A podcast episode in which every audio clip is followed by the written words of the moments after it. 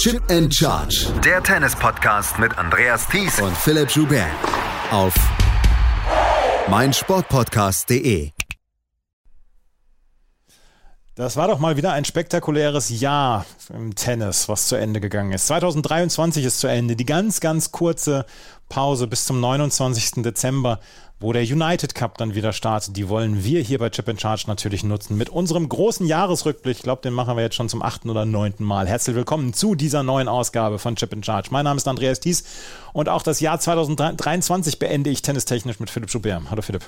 Hallo Andreas. Wir werden Anfang Januar, Mitte Januar unser zehnjähriges Jubiläum feiern mit dem Podcast. Und das ist jetzt, ich weiß nicht, ob wir an, ganz gleich angefangen haben mit dem Jahresrückblick, aber das könnte unser achter oder neunter Jahresrückblick sein. Ja, hört sich realistisch an, ne? Ja, das hört sich auf jeden Fall realistisch an. Wir haben schon über 50 Grand Slams äh, begleitet. Oder 50 Grand Slams sind Nee, nee, nee, nee, 40 Grand Slams, Entschuldigung, sind, haben wir begleitet.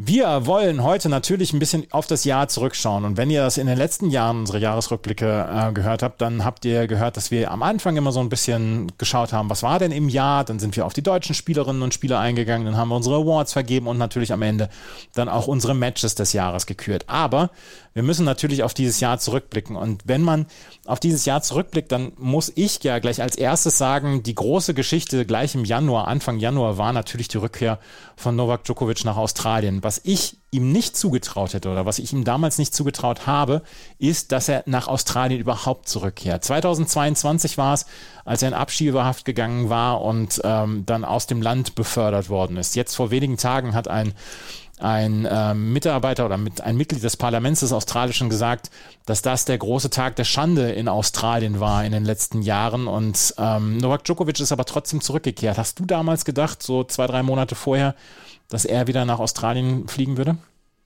Oh, das ist eine gute Frage. Ähm, kann ich mir jetzt gar nicht mehr so genau erinnern, weil es scheint schon so fern, ne? Ja, Dabei genau. sprechen wir später ja auch nochmal drüber. Turniere, wo er nicht dabei sein durfte. Und nee, ich kann mich ehrlich gesagt nicht mehr so erinnern mir ist dann auch überraschend bei der Recherche in Erinnerung gekommen, dass er bei seinem Comeback-Turnier quasi in Australien einen Matchball abwehren musste. Gegen Sebastian Korda. Genau, mhm. im Finale.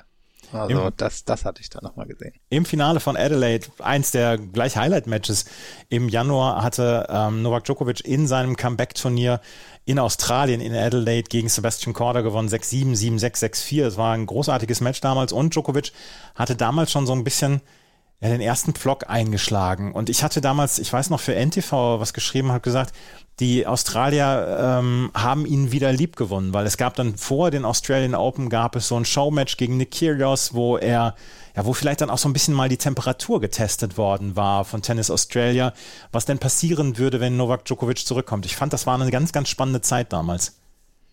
Ja, so interessant. Äh, ich habe ja, wie du auch, den, den Rückblick gemacht hier und mich gar nicht so auf Djokovic konzentriert, weil ich die, die Dimension gar nicht mehr so im Kopf hatte. Aber ich glaube, es liegt auch daran, dass du ja damals vor Ort warst mhm. und das alles so mitbekommen hast während ich hier aus der Ferne, glaube ich, mich auf andere Sachen konzentriert habe. Es war auf also jeden erzähl Fall. doch nochmal gerne. Ich glaube, du warst sogar bei diesem Match dabei. Genau, ne? genau. Ich war, ich war bei einem Match dabei. Das war eine Freitagabend. Das war die Auslosung war am Donnerstag. Da war auch dann das Ende von der äh, Qualifikation und am Freitag war dann dieses Showmatch angesetzt worden. Die ähm, die Tickets wurden für 20 australische Dollar verkauft. Sollte dann alles für einen guten Zweck gehen. Und dann am 19:30 Uhr abends ähm, kamen die beiden dann auf den Platz. Und ich weiß noch, dass die dass Djokovic wirklich mit großem Applaus empfangen worden geworden ist. Natürlich war das ein Publikum, was dann auch aus ähm, Menschen aus der serbischen Community dort in äh, Melbourne bestand, aber insgesamt war das ein sehr ein sehr warmer Empfang für ihn. Ich glaube, er war auch vorher unsicher dazu, dass er dann mit Nick Kyrgios zusammengespielt hat, äh, hat ihm dann auch so ein kleines bisschen noch den Druck genommen. Wenn es jetzt Alex de Menor oder so gewesen wäre, hätte man vielleicht dann auch eher noch mehr den Fokus auf Djokovic gelegt. So war der dann bei Nick Kyrgios auch.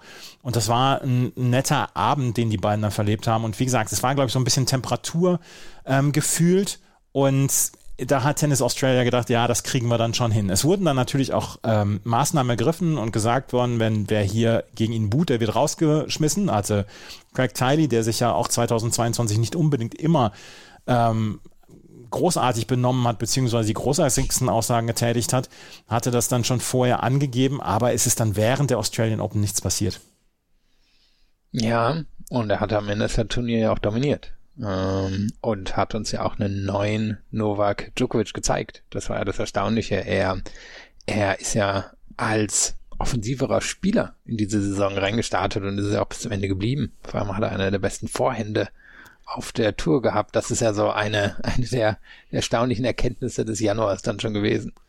Die Australian Open an sich waren ein, ähm, ja, waren ein, waren ein, eine Demonstration von ähm, Novak Djokovic, der wirklich kaum etwas, ähm, kaum etwas hat anbrennen lassen in dieser Zeit und dieses Turnier halt wirklich enorm souverän gewonnen hat. Im Finale gegen Stefanos Tsitsipas, er hatte kaum Probleme. Es war ja insgesamt ein eher schräges Turnier, gerade bei den Herren ähm, wenn wir darauf zurückschauen, dass wir äh, Ben Shelton zum Beispiel, die, die, die Ankunft von Ben Shelton erlebt haben in diesem Turnier, dass wir ähm, jemanden ähm, wie Tommy Paul im Halbfinale hatten.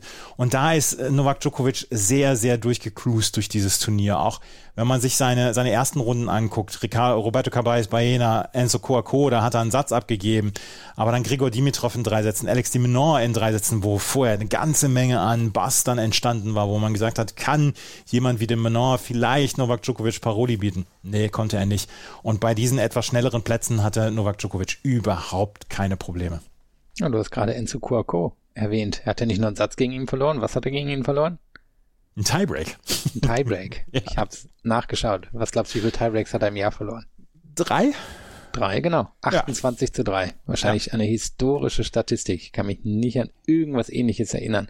Und einer davon für Monate war der gegen Coaco. Ja, also wirklich eine bemerkenswerte Statistik, ähm, die zu den Statistiken des Jahres dann ja auch gehört.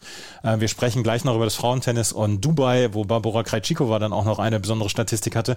Aber dieses Turnier war geprägt von ähm, von Novak Djokovic. Dieses Herrenturnier war geprägt von Novak Djokovic und das war einfach insgesamt eine Demonstration bei, von ihm.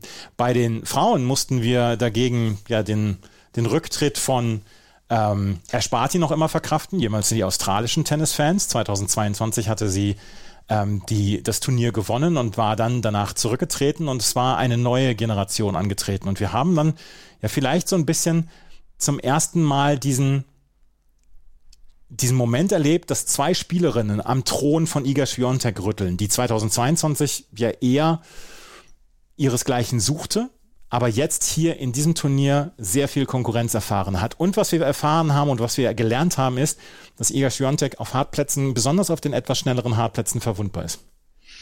Ja, spannender. Habe auch gedacht, dass du ähm, die Hausrückschau woanders beginnst. Und mhm. zwar, dass du sie beim United Cup beginnst. Denn da waren, würde ich sagen, zwei Sachen, die herausgestochen sind. Und eins war eben, dass Swiatek dort ja gegen Jessica Pegula verloren hat, mhm. ähm, gegen die sie vorher dominiert hatte. Und Pegula da ja etwas gezeigt hat, was dann auch Rybakina umgesetzt hat, nämlich ein hyperaggressives Tennis. Einfach wirklich direkt auf, auf Angriff gehen, gerade gegen den zweiten Aufschlag von Schiontek. Und Schiontek sah sowieso ja in den ersten Monaten sehr verwundbar aus. Wir kommen natürlich nachher noch dazu, wo sie dann nicht mehr verwundbar war, aber da sah sie verwundbar aus und unter anderem im United Cup. Kannst du dich eigentlich noch erinnern, wer den United Cup gewonnen hat? Italien hat den United Cup gewonnen. Ne? Nee, die USA. USA, Entschuldigung, gegen Italien im Finale. 22 zu 2 Matches. Mhm. Unter anderem ja sehr klar gegen Deutschland gewonnen. Kannst du dich erinnern, wer den einzigen Einzelpunkt für Deutschland geholt hat? War das Laura Siegemund? Nee, es war Oskar Otte. gegen Dalibor Surchina. Surchina. Das ist, das ist im Nachhinein auch, ha? Ich, Oskar Otte werden wir leider, glaube ich, in dieser Sendung nicht mehr erwähnen. Den, nee, den hat sehr weit nicht. nach hinten gespielt im Ranking. Ja. Ich hab, Aber das fiel mir jetzt gerade noch ein, wo wir bei Iga Swiatek waren. Und einer der Momente für mich bei den Australian Open war die Niederlage von Swiatek gegen Rybakina. Denn Rybakina müssen wir uns auch nochmal erinnern, die hatte Wimbledon gewonnen, ist danach aber ein ziemliches Loch gefallen. War auch nicht klar, ist das jetzt eine Eintagsfliege? Ganz jung ist sie auch nicht mehr. Kann die jetzt dominieren? Schien jetzt eher, eher Typ Eintagsfliege zu sein. Und dann zack, kommt die zu den Australian Open und räumt unter anderem Schwiontek aber ganz locker aus dem Weg. Und hat dann ja dieses, will nicht sagen historische Finale gegen Sabalenka, aber ein extrem gutes Finale gegen, gegen Sabalenka. Und ähm, so ist Rybakina dann auf einmal eine der Geschichten der Australian Open geworden und nicht, nicht Schwiontek, wie man hätte denken können. Ich weiß noch, dass vor dem Turnier oder vor dem Finale bei den Frauen viele gesagt haben, oh Gott, oh Gott, das wird dann noch ein, wirklich eine Prügelei werden. Rybakina kommt über einen, über einen Aufschlag, Arena Sabalenka kommt über ihre Power. Ähm, werden wir da viele lange Ballwechsel erleben. Auch ich habe gedacht, hm, mal gucken, wie die beiden, wie deren Komplementärspiel dann so ist, ob sie sich ergänzen in ihrem Spiel. Aber es war am Ende ein wirklich herausragend gutes Finale und gehört vielleicht dann auch zu den Matches des Jahres. Ähm, es war auf jeden Fall, was die Power angeht, war es, war es fast eine neue Dimension und man kann sagen, dass äh, Rybakina und Sabalenka dort den ersten ja, den, den ersten Anhaltspunkt gegeben haben, dass mit ihnen in diesem gesamten Jahr zu rechnen ist. Und das ist Arina Sabalenka, deren, ähm, der ja auch dann gerne mal Nervenschwäche vorgeworfen worden war, dass sie so in diesem dritten Satz ihre Nerven behält. Damit hatte ich nicht gerechnet.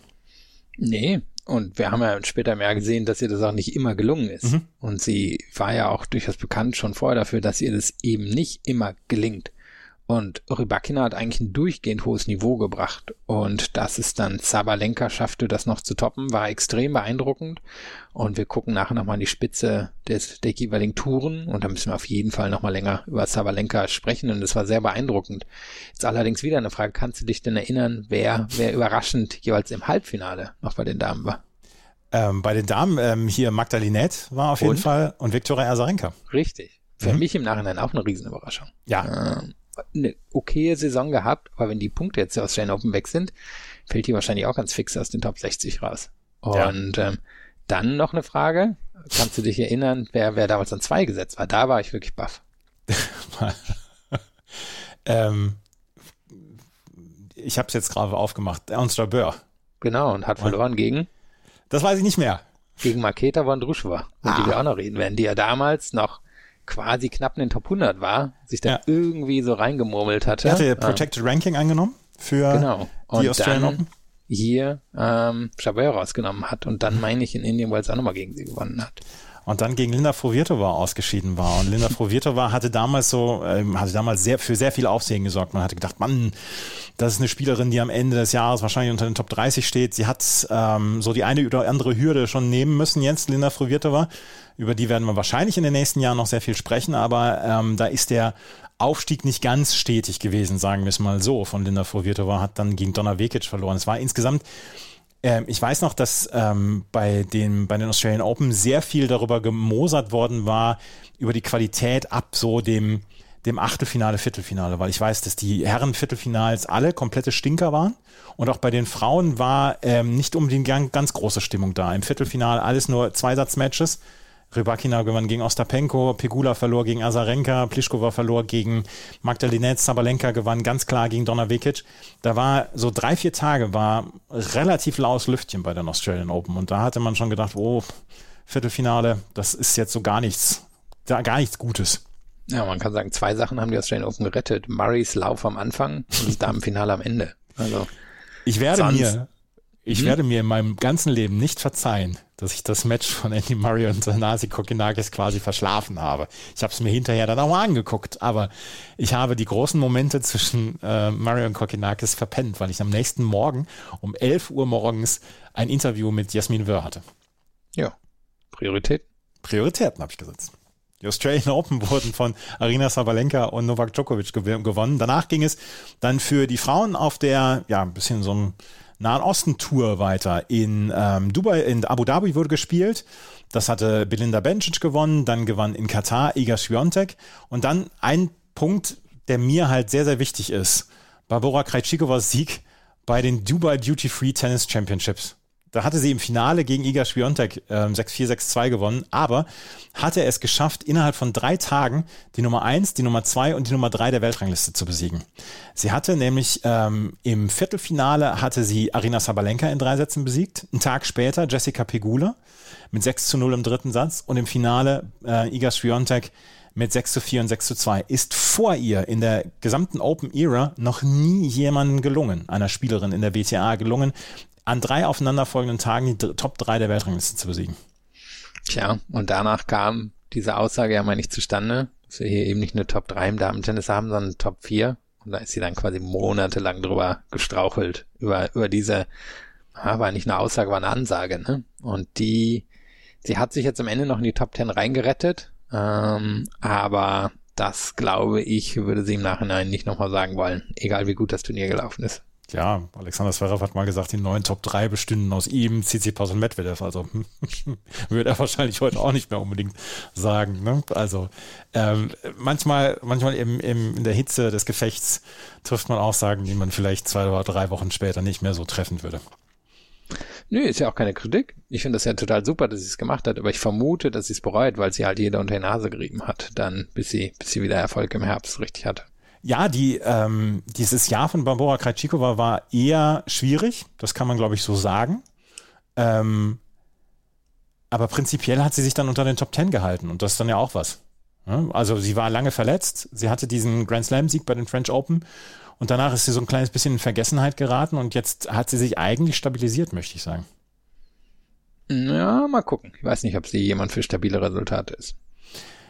Hat Yannick Sinner im Frühjahr, im Februar schon drauf aufhorchen lassen, was er am Ende des Jahres für ein Spieler sein würde? Er gewann in Montpellier im Finale gegen Maxim Cressy und hatte danach auch gute Ergebnisse im Februar, aber zwischendurch dann auch immer wieder die ein oder andere frühe Niederlage. Ähm, wenn man sich zum Beispiel anguckt, es gibt dann im Februar gibt es die äh, europäischen Hartplatzturniere ähm, in Montpellier, dann Rotterdam, da war Yannick Sinner im Finale, verlor dort gegen Daniel Medvedev. Und es gibt die Südamerika-Tour, die dieses Jahr, fand ich, so ein kleines bisschen unter dem Radar lief, weil nicht die ganz großen Spieler dabei waren, weil nicht unbedingt jemand wie mhm. Rafael Nadal dabei war. Carlos Alcaraz war. Oh, Carlos Alcaraz, genau. Hat in, in Buenos Aires gewonnen. Entschuldigung, ja. Und dann in Rio quasi wegen Erschöpfung das Finale gegen Cameron Norrie nicht gewonnen. Ja.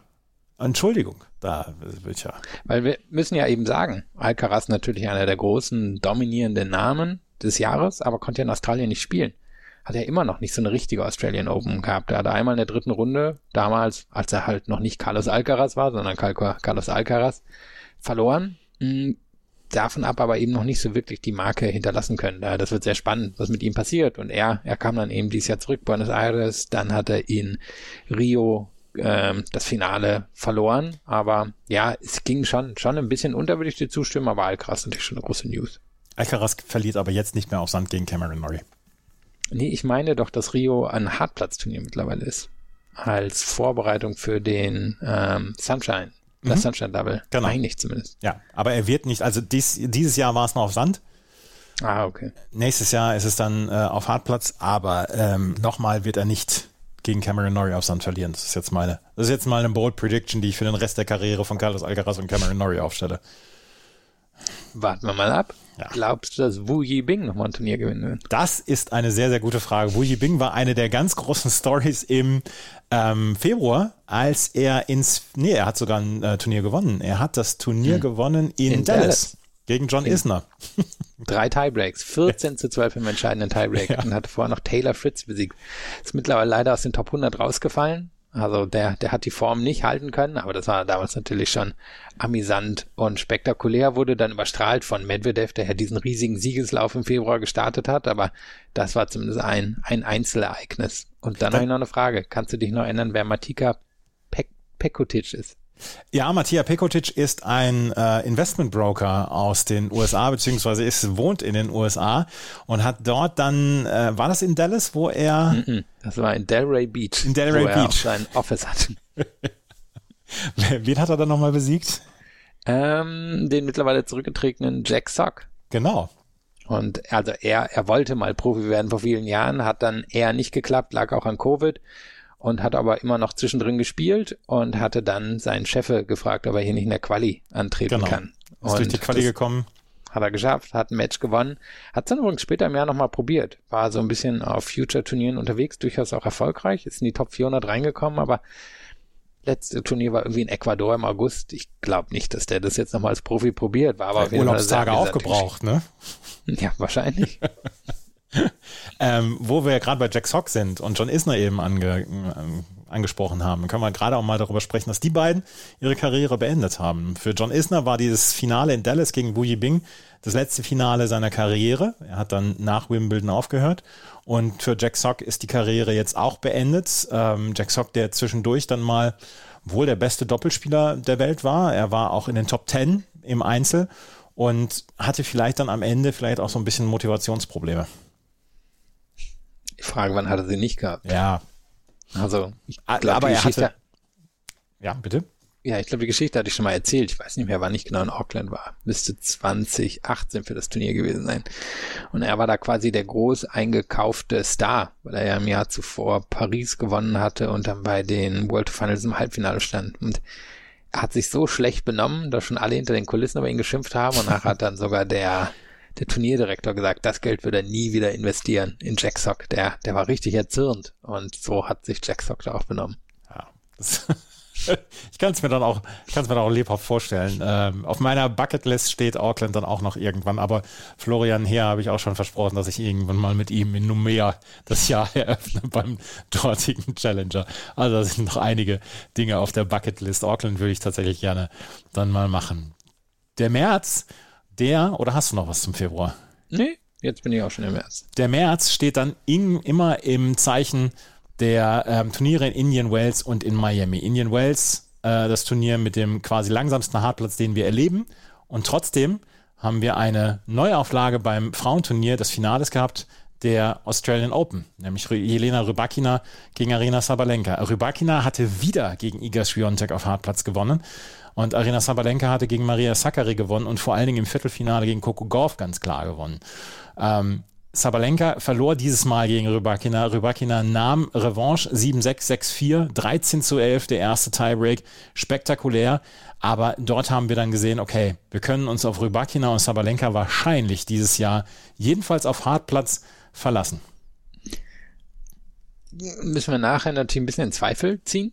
Also zumindest für Rubakina, können, können wir uns nochmal angucken. Aber es war zumindest ein spektakulärer Start und einer, an den ich mich jetzt auch schon länger nicht mehr erinnern kann, dass wirklich zwei beziehungsweise drei Spielerinnen so gut zum Anfang einer Saison sind und das dann auch das Niveau halten können. Und das kann man sagen, diese ersten drei Monate im Damentennis waren sehr gut, von Januar bis inklusive eben des, des Sunshine Doubles. Es gab dann überraschende Siegerin beim zweiten Sunshine Double Turnier in Miami, auf die kommen wir gleich noch, aber das war schon trotzdem sehr spektakulär von, von den beiden und vor allem natürlich, dass Rybakina zum zweiten Mal nacheinander Schwiontek besiegen konnte.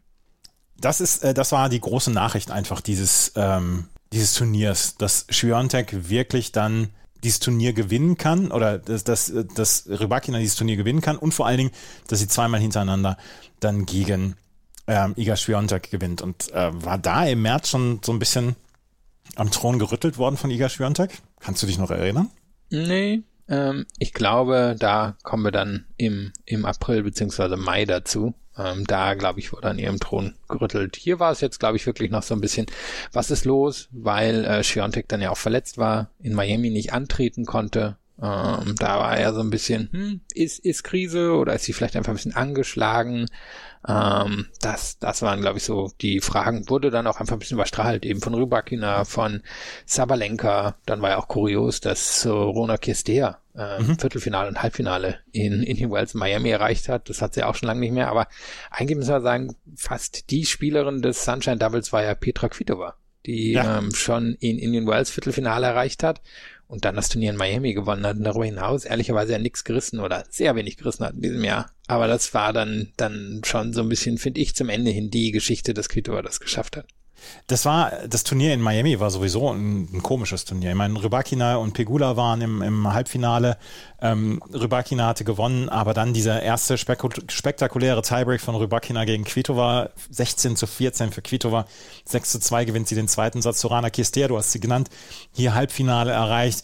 Ekaterina Alexandrova, Martina Trevisan stand im Viertelfinale. Ähm, Iga Swiatek war in Miami nicht angetreten. Das müssen wir dann auch noch dazu sagen. Ähm, aber an sich haben wir dort dann auch gesehen, Petra Kvitova kann es noch. Ich glaube, vielleicht wird das auch ihr letzter großer Turniererfolg gewesen sein. Du hast es im letzten Jahr schon angekündigt für deine Prognose. Petra Kvitova wird auf gar keinen Fall mehr einen Grand Slam gewinnen. Aber für so ein großes Turnier war sie dann noch zu haben und das war ein großer Erfolg für sie. Aber ich einmal noch möchte ich gerade auf das Turnier in Indian Wells zurückkommen, weil im Viertelfinale ausgeschieden war dort nämlich ähm, Karolina Muchova in drei Sätzen. Ganz knappes Match gegen Jelena Rybakina. Und da haben wir so einen ersten Vorgeschmack darauf bekommen, was Karolina Muchova, wenn sie denn verletzungsfrei ist, wenn sie gut drauf ist, was sie denn eigentlich zu leisten imstande ist. Ja, und ich glaube, die werden wir nochmal erwähnen, ne? Die werden wir auf jeden Fall nochmal erwähnen. Da glaube ich, da können wir von ausgehen, dass wir die nochmal erwähnen werden. Bei den weißt Herren. du, wer bei den Herren völlig überraschend das Viertelfinale in Miami erreicht hat? Ähm, Im Moment gerade nicht. Chris Eubanks. Ah, Der ist da zum ersten Mal so richtig von der Challenger Tour aufgetaucht und auch der wird ja noch eine Rolle im Laufe des Jahres spielen. das auf jeden Fall. Ich wollte allerdings erst nochmal in Indian Wells darauf zurückschauen, dass wir ein, eins der, ich glaube, das erste Match der sechs Matches zwischen Daniil Medvedev und Alexander Zverev erlebt haben. Und das war eins der kurioseren Natur. Medvedev hatte sich über den langsamen Hartplatz echauffiert, ist zwischendurch einfach rausgegangen vom Platz, hat äh, Alexander Zverev dann wirklich so ein bisschen durcheinander gebracht. Zverev führte im zweiten Satz schon mit Break, glaube schlug sogar aufs Match auf, verliert dann aber mit 7 zu 6, 6 zu 7, 5 zu 7, hat sich hinterher furchtbar über Medvedev aufgeregt. Dass er einer der unfaireren Spieler sei, hat er das in Monte Carlo dann auch nochmal wiederholt. Ähm, aber da haben wir zum ersten Mal eins von sechs Duellen zwischen Medvedev und Zverev erlebt. Ich weiß gar nicht, ob ich die nochmal sechsmal brauche im Jahr 2024. Nö. nee, also finde ich jetzt stilistisch eher eins der langweiligeren Matchups, was wir Das ist kein wirklich großartiges Matchup. Hm? Das ist wirklich kein großartiges Matchup. Nee, ist der Djokovic Murray wiederholt. Ja. Djokovic Also- Murray war wirklich kein gutes Matchup. Das, das können wir wirklich mal so festhalten. Dieses, ach, dieses eine Australian Open Finale. Naja. Ähm, aber Medvedev äh, kommt dann ins Finale bei diesem Turnier in Indian Wells, verliert gegen Carlos Alcaraz ganz klar in zwei Sätzen. Und Carlos Alcaraz hat hier schon mal einen wirklichen Stempel aufge aufgedrückt. Felix Auger-Aliassime, der im Jahr kaum was gerissen hat, in zwei Sätzen besiegt im Viertelfinale, im Halbfinale Yannick Sinner in zwei Sätzen und dann in zwei Sätzen gegen Daniel Medvedev. War das in Indian Wells oder in, in Miami war das, wo es diesen unfassbaren Ballwechsel gab, der Shot of the Year laut Tennis TV zwischen Sinner und Alcaraz. Okay, kann ich mir jetzt gar nicht erinnern, aber das Match in Miami war sehr gut zwischen den beiden. Ja. Also könnte schon das gewesen sein. Und generell müssen wir sagen, der Hauptdarsteller wahrscheinlich des Sunshine Double, weil Djokovic war eben nicht dabei, durfte ja nicht einreisen. Der Hauptdarsteller war für mich schon Medvedev, der sich ja wirklich durch diese Turniere durchgegrantelt hat. Also er hatte ja diesen Februar und dann da hat er ja eigentlich aus jedem Match und vor allem aus jeder Pressekonferenz, aus jedem Interview eine Show gemacht und hat er ja schon für höchste Unterhaltung gesorgt, weil hat er immer über die langsamen Chords dort geschimpft und da ist ja wirklich nichts zu erreichen und ja, er hat ja spektakuläre Monate gehabt und dazu gehörte eben das Sunshine Double, hat vielleicht beim zweiten Mal ein bisschen Glück gehabt, dass Alcaraz eben gegen Sinner verloren hat und Sinner dann gegen ihn verloren hat, aber ja, er war für mich schon der Hauptdarsteller des März. Ja, das war er auf jeden Fall. Und er hat sich dann ja auch noch durch den Frühling durchgegrandelt und gewinnt dann auf einmal ein, ähm, ein Masters auf Sand. Ein, ja, das, das Jahr von Medvedev ist ja insgesamt als erfolgreich zu bewerten. Oh ja, zu denen kommen wir nachher noch. Aber wer hier vielleicht schon ein Zeichen gezeigt hat, dass es nicht so das tolle Jahr war, trotz gutem Start, war Stefanos Tsitsipas. Weiß nicht, ob du dich erinnern kannst, diese, diese kuriosen Pressekonferenzen, wo er erklärt hat, warum er trotz Verletzungen hier antreten muss, um dann irgendwelche Boni zu erhalten für spätere Turniere, wo aber keiner so richtig nachvollziehen konnte, was er damit meint, weil eigentlich so richtig stimmt es nicht laut den Regeln. Und das war so ein klassischer Tsitsipas-Auftritt, der, der, müssen wir auch sagen, echt nach den Australian Open aber mal sowas von an Form verloren hat. Ja. Und ja, total maues Jahr hingelegt hat und das hat sich da vielleicht schon angedeutet. War, wann war das, als er äh, verkündet hat, dass er es, dass die Idee, vier Stunden vor dem Spiel Melatonin-Tabletten zu nehmen, Ja. um nochmal einen Nap zu nehmen, nicht die beste Idee sei? War Alcaraz, meine ich, in Barcelona oder sowas. Da habe ich, da habe ich damals gedacht, das, das, kann nicht wahr sein. Ich habe, Das ist ich habe, sicherlich wahr. Ich habe einmal in meinem Leben Melatonin-Tablette genommen, das war bei einem langen Flug und war zwölf Stunden später noch komplett matschig. Und er nimmt das vier Stunden vor einem Match, um Ja. einfach nochmal einen Nap zu halten. Ja, ich, ich sag mal, er wird in keinem unserer Awards auftauchen oder so, Nee. aber da er privat sein Glück gefunden hat, Das Ja. hat er auf jeden Fall. Das Ist Traumpaar des Jahres. Also wenn wir den Award haben, Traumpaar des Jahres, dann können wir sagen, Zizidosa. jo, Ne? Das können wir auf jeden Fall sagen. sagen wir in April weiter. Ja, gerne. Der April ging dann weiter und da äh, fing die Saison dann auf Sand an. Und ich möchte einmal gerade ein kleines Wort verlieren für die Millennium Estoril Open in Estoril in Portugal. Weil die haben den zeitgleich laufenden Turnieren inzwischen so den Sand abgegraben, in Anführungsstrichen, beziehungsweise im besten Sinne des Wortes, dass es einen wirklich beeindruckt. Das Turnier ist inzwischen fast immer ausverkauft.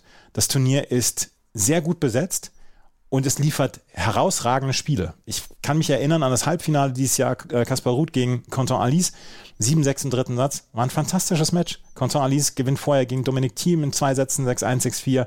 Thiem hatte vorher gegen Ben Shelton gewonnen, der zum ersten Mal in seinem Leben auf Sand gespielt hat. Ähm, ein super Turnier und das ist so ein bisschen der Einstieg in diese Sandplatzsaison und der ist der vielversprechende Einstieg in diese Sandplatzsaison.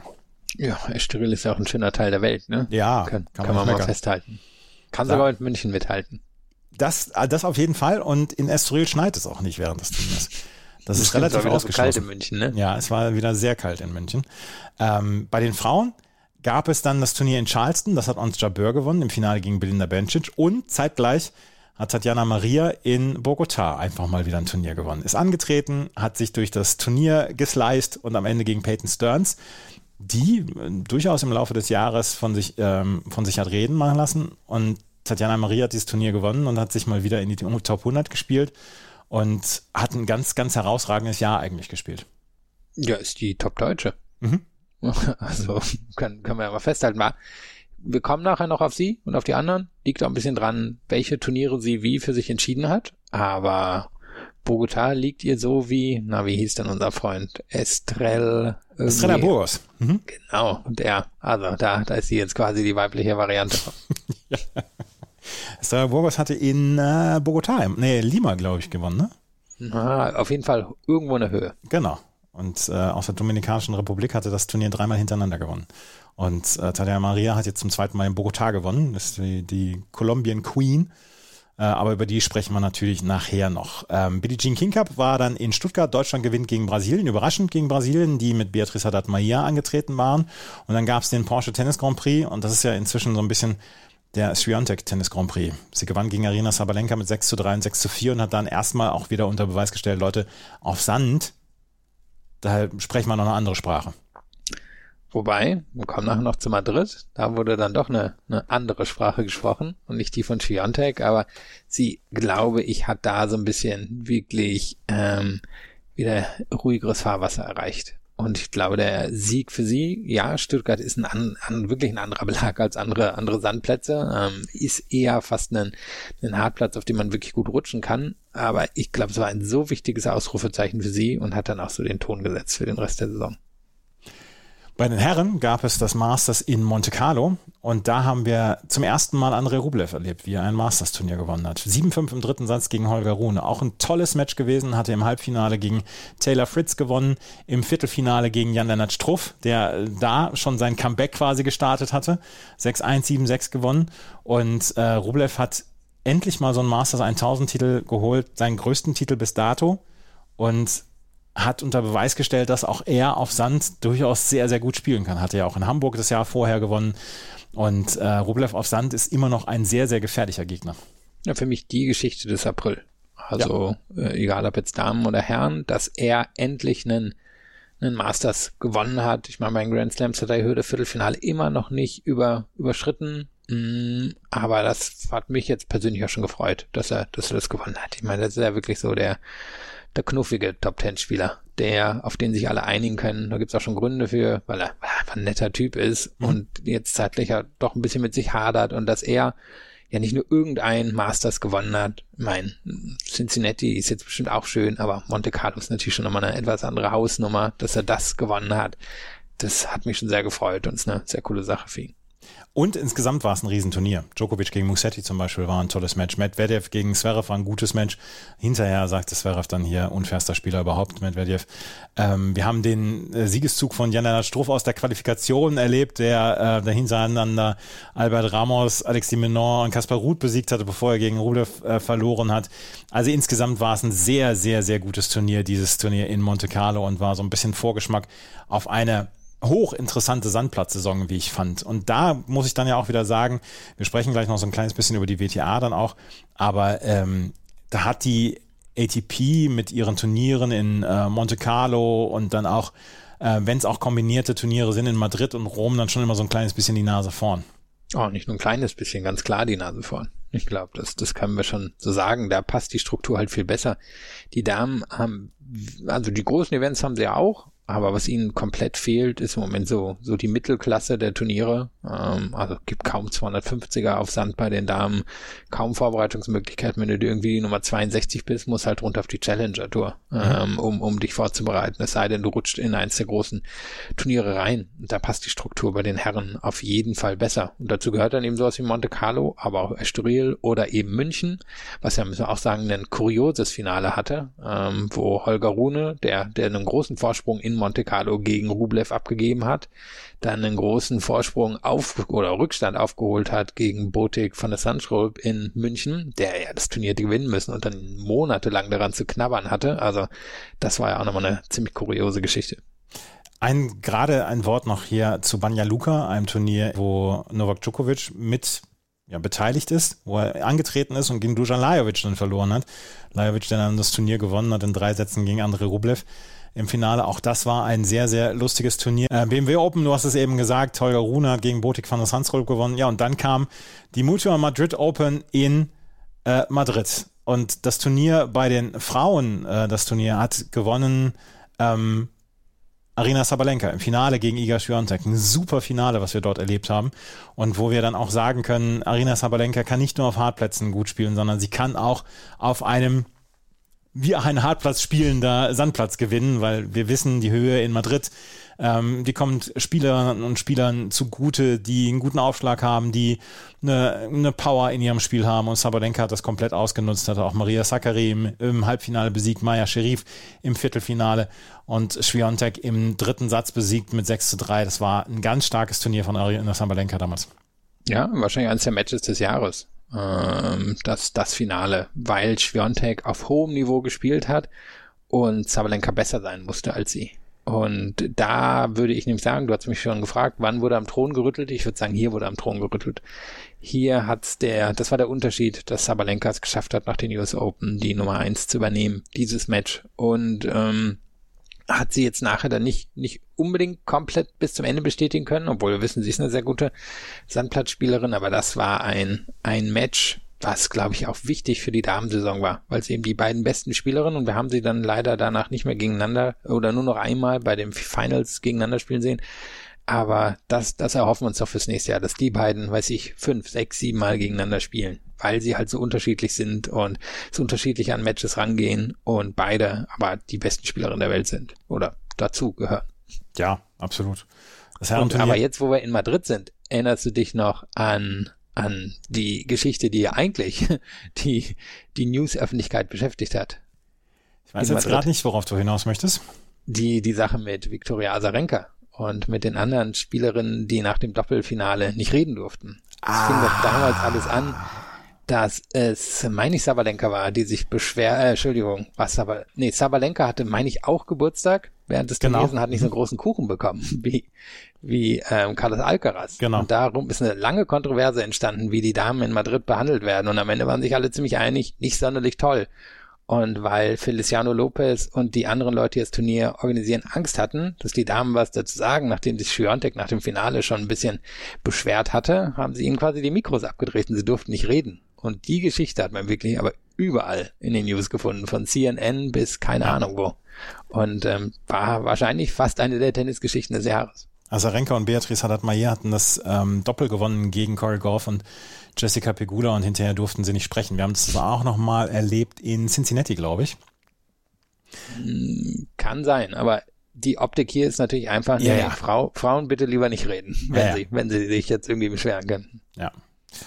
Ähm, das war, es war definitiv ein, ein Tiefpunkt dieser WTA-Tour und leider hat die WTA-Tour dieses Jahr einige Tiefpunkte gehabt, aber das war insgesamt dann ein Tiefpunkt, den dann auch die Turnierorganisatoren hatten. Und ich könnte mir vorstellen, dass 2024 eine ganze Menge darauf verwendet wird, dass ähm, dieses, dass das nicht nochmal passieren wird und ähm, dass dort dann eine Parität äh, herrscht. Und ich, ich traue ja Menschen zu, dass sie sich weiterentwickeln, dass sie lernen und das traue ich auch Feliciano Lopez zu und seinem Team. Wünschen wir ihm viel Glück. Wünschen ähm, wir ihm ne? viel Glück dabei, denn wir müssen noch einmal gerade auf das Turnier der Herren zu sprechen kommen und das war ja auch eine große Geschichte, rein aus deutscher Sicht dann auch. Jan Struff, der das Finale erreicht hatte hier und der als Lucky Loser reingekommen war, weil er in der Quali verloren hatte gegen Arslan Karatsev Und dann kam er als Lucky Loser rein und gewinnt im Halbfinale gegen Aslan Karatsev in drei Sätzen. Hatte vorher gegen Stefanos Tsitsipas schon gewonnen, gegen Pedro Kaschin hatte er gewonnen, Dujan Lajovic in drei Sätzen besiegt, Ben Shelton in drei Sätzen besiegt, äh, Lorenzo Sonego in der ersten Runde besiegt in zwei Sätzen. Das war das große Comeback-Turnier für Jan-Lennart Struff, der schon in Monte Carlo auf sich aufmerksam gemacht hat. Aber das hat ihm dann eigentlich ähm, die Möglichkeit gegeben, bis zum Ende des Jahres die ganz großen Turniere spielen zu können. Und dann hatte er die Hüftverletzung was sehr, sehr bitter war. Er wird im Anfang des nächsten Jahres bis Mitte des nächsten Jahres extrem viele Punkte zu verteidigen haben. Aber diesen Frühling, den kann ihm niemand nehmen. Ja, Turnier des Lebens. Ja. Ich glaube, das können wir einfach direkt so sagen. Das, das war es für ihn. Und ähm, egal, was es jetzt langfristig bedeutet hat, glaube da wird er sich immer dran erinnern. Hat ja auch in Deutschland viel Aufmerksamkeit bekommen. Ähm, und da hat sich dann wahrscheinlich auch für ihn positiv ausgewirkt, dass es halt ein Zwei-Wochen-Turnier war. Das kann man auch nochmal sagen. Da, mhm. da hat es so richtig begonnen, dass jetzt nach Miami und Indian Wells auch andere Turniere, andere Masters-Turniere anfingen, diese Zwölf-Tages-Events zu werden. Und hier, glaube ich, hat sich dann auch einiges an Interesse aufgebaut, dadurch, dass das Turnier eben so lange gedauert hat und er Runde um Runde es geschafft hat, weiterzukommen. Gegen Carlos Alcaraz war er nicht chancenlos, hat in drei Sätzen verloren, 4-6, 6-3, 3-6 äh, Alcaraz gewann dann am Ende dieses Turnier. Im Mai gewann Daniel Medvedev zum ersten Mal einen Sandplatztitel und dann auch noch in Rom. In Rom, auf dem er, den er auf dem so verhassten Sand für ihn. Ich glaube, in Rom hatte er schon mal so eine Tirade hingelegt. Es war nicht nur Nick Kyrgios, der mit Stühlen geschmissen hat, auch äh, Daniel Medvedev hatte dann mal gesagt, was, was machen wir hier, was ist das für ein Untergrund und so. Und Medvedev hatte sich auch durch dieses Turnier gegrantelt. Unter anderem im Viertelfinale gegen Yannick Hanfmann, als er 6-2, 6-2 gewonnen hatte.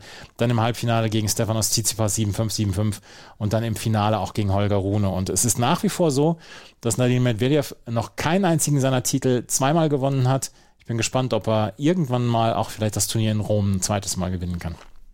Ja, ich meine, es waren ja schon besondere Bedingungen das muss ich sagen, Rom war sehr regnerisch. Mhm. Dadurch war es langsam, aber die Bälle sind auch nicht so hoch abgesprungen. Und das hat ihm geholfen. Das hat auch Rybakina auf der Damenseite geholfen. Also ich denke, das hat schon, schon dazu beigetragen. Und generell hat das Turnier in Rom durch das Wetter ja Pech gehabt. Also wir erinnern uns, Damenfinale wurde irgendwann um 23 Uhr oder ja. so gespielt. Und das ist auch alles äh, sehr bis eher unglücklich verlaufen. Und für ihn und Rybakina natürlich eine tolle Sache. Aber es wird jetzt nicht als legendär in Erinnerung bleiben. Nein, das wird es nicht. Aber trotzdem ist es ähm, ein Turniersieg für Daniel Medvedev gewesen und der hat gesagt, okay, ich kann auch auf Sand gewinnen. Prinzipiell bin ich ein großer Fan des Turniers in Rom. Wir haben ja dieses unglaubliche Match gehabt von Fabian Marojan gegen Carlos Alcaraz in der dritten Runde, wo Marojan einfach alles getroffen hat, so ein bisschen die Söderling-Nadal-Nummer gefahren ist und über zwei Sätze dann äh, gegen Carlos Alcaraz gewonnen hatte. Ähm, das war eine der großen Sensationen dieses Frühlings. Novak Djokovic war ausgeschieden gegen Holger Rune im Viertelfinale in drei Sätzen. Und dann am Ende gewann Daniel Medvedev diesen Titel. Das Turnier in Rom bei den Frauen hat Jelena Rybakina gewonnen, gegen Angelina Kalinina. Und der hatte ich ja eher so einen Durchbruch zugetraut, aber Kalinina ist leider sehr verletzungsanfällig und konnte das nicht so richtig unter Beweis stellen. Prinzipiell gehört sie zu den Spielerinnen, die ich mit am liebsten sehe bei der Frauentour. Hm. Ja, ich verstehe schon warum, aber sie taucht halt wirklich nicht so häufig auf. Könnte nee. die neue Lesia Zerenko werden, ha? Zumindest was die. Ja, oh Gott, oh Gott. Wobei, muss man sagen, die hat ein sehr gutes Jahr gehabt. Die hat halt häufiger aufgeben müssen, ja. aber die hat schon ein richtig gutes Jahr gehabt. Vielleicht eines der besten ihrer Karriere. Ähm, aber du hast schon recht, danach ist sie natürlich nicht mehr so, so groß aufgetaucht. Und ich meine, das Turnier ne, geht, ähm, ist für mich auch neben den French Open das wichtigste Turnier. Mm, aber dann ist ja auch nur noch eine Woche zu den French Open. Dann wird es halt manchmal doch schon überstrahlt. Wobei, wir hatten dann ja zwischen den French Open und, ähm, und Rom noch die Geschichte, dass Svitolina quasi aus dem Nichts ein, ein Turnier gewonnen hat in Straßburg. Straßburg. Mhm. Und Artefis hat da auch sein erstes Turnier gewonnen in Lyon, von dem wir wahrscheinlich auch noch ein bisschen was hören im im äh, ja, Rest dieser Dekade. Also das waren dann nochmal zwei Geschichten, die so ein bisschen im Schatten auftauchten, aber gerade Svitolina hat dann in den nächsten zwei Monaten nochmal eine bedeutendere Rolle gespielt. Wir haben jetzt schon eine Dreiviertelstunde über äh, nur den Mai oder nur das Turnier oder das Turniergeschehen bis Mai gesprochen. Wenn wir uns jetzt gleich wieder hören, dann werden wir ab dem Turnier in Roland Garros mal weitermachen, weil dort hatten wir nämlich auch die ein oder andere Kontroverse, wenn man zum Beispiel aufs Frauendoppel zurückschaut, äh, wenn man äh, zum Beispiel auf die Turniere an sich schaut. Also äh, gleich geht es weiter mit unserem großen Jahresrückblick hier bei Chip and Charge. Schatz, ich bin neu verliebt. Was? Da drüben. Das ist er. Aber das ist ein Auto. Ja, eben. Mit ihm habe ich alles richtig gemacht. Wunschauto einfach kaufen, verkaufen oder leasen. Bei Autoscout24. Alles richtig gemacht. Man nimmt sich, was man will. Dann wilde Gerüchte entstanden. Fast nichts davon stimmt. Tatort Sport. Wenn Sporthelden zu Tätern oder Opfern werden, ermittelt Malte Asmus auf meinsportpodcast.de. Folge dem True Crime Podcast, denn manchmal ist Sport tatsächlich Mord. Nicht nur für Sportfans. Roland Garros, das zweite Grand Slam des Jahres. Zu diesem Zeitpunkt wussten wir, Rafael Nadal würde nicht antreten können und wir wussten, dass es einen Titelträger geben würde, der favorisiert auf jeden Fall oder wo der Favorit ganz klar Novak Djokovic war. Und Novak Djokovic ging seine Revenge Tour 2023 einfach weiter so an, wie er schon bei den ähm, Australian Open gezeigt hatte. Er dominierte dieses Turnier, er dominierte das gesamte Turnier, das gesamte Turnier dieses, dieser French Open. Und gerade so dieses Halbfinale gegen Carlos Alcaraz bleibt ja in Erinnerung. Carlos Alcaraz, der alles reingesetzt hatte, der vorher davon gesprochen hatte, er will unbedingt gegen Novak Djokovic gewinnen, der dann aber ab dem zweiten Satz Krämpfe bekam und Novak Djokovic dann am Ende in vier Sätzen gewann und auch das Finale gegen Kaspar Ruth in drei Sätzen gewann. Aber dort gab es diesen Spruch dann nochmal von Andy Roddick, erst nimmt er die Seele, dann nimmt er dir die Beine. Nee, erst nimmt er die Beine, dann die Seele. Und die hatte er Carlos Alcaraz genommen. Und Carlos Alcaraz wird diesen Fehler wahrscheinlich niemals wiederholen. Aber das war dann nochmal so eine ganz große Lektion für ihn. Ja, und zwar ja ein Match, was schon lange erwartet worden war und dann allerdings eben auch wirklich das erste des Jahres. Sie waren ja nie vorher aufeinander getroffen, mhm. beziehungsweise ja oft auch nicht in denselben Turnieren drin gewesen. Und dann kam es hier endlich dazu und müssen wir sagen, ersten Mal Einsätze gehören vielleicht zu dem Besten, was wir in diesem Jahr gesehen haben. Die letzten Mal Einsätze natürlich nicht wo, wo dann Alcaraz ähm, Probleme hatte. Aber davor war das schon sehr, sehr gut. Und wir haben dann ja auch noch zwei, zwei durchaus hochklassige Matches zwischen den beiden erlebt. Aber es war natürlich das Ereignis der French Open, keine Frage. Bei den Herren lief ja eigentlich fast alles nur darauf hin, wie und wann würden die beiden aufeinandertreffen und dann kam es endlich im Halbfinale dazu. Und ich würde eben wirklich sagen, die ersten beiden Sätze haben, haben dem auch entsprochen, was erwartet worden war. Danach war es dann halt jetzt nicht mehr der Klassiker.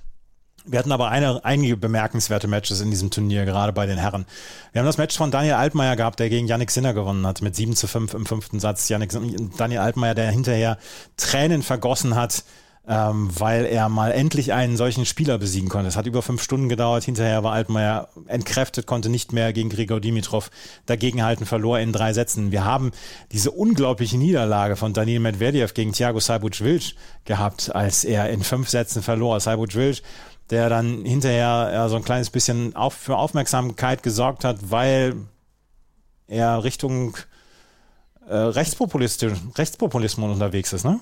Nee, das jein. Also er, er hat auch Vorwürfe häuslicher Gewalt von genau. seiner Ex-Frau gegen sich, die, die aber noch ähm, quasi ausstehend sind, die, die Verhandlungen dazu. Und ähm, ja, er hat sich politisch sicherlich auch jetzt nicht, nicht linksliberal platziert. Aber es war auf jeden Fall ein famoses Match, was er dort geliefert hat gegen Daniel Medvedev.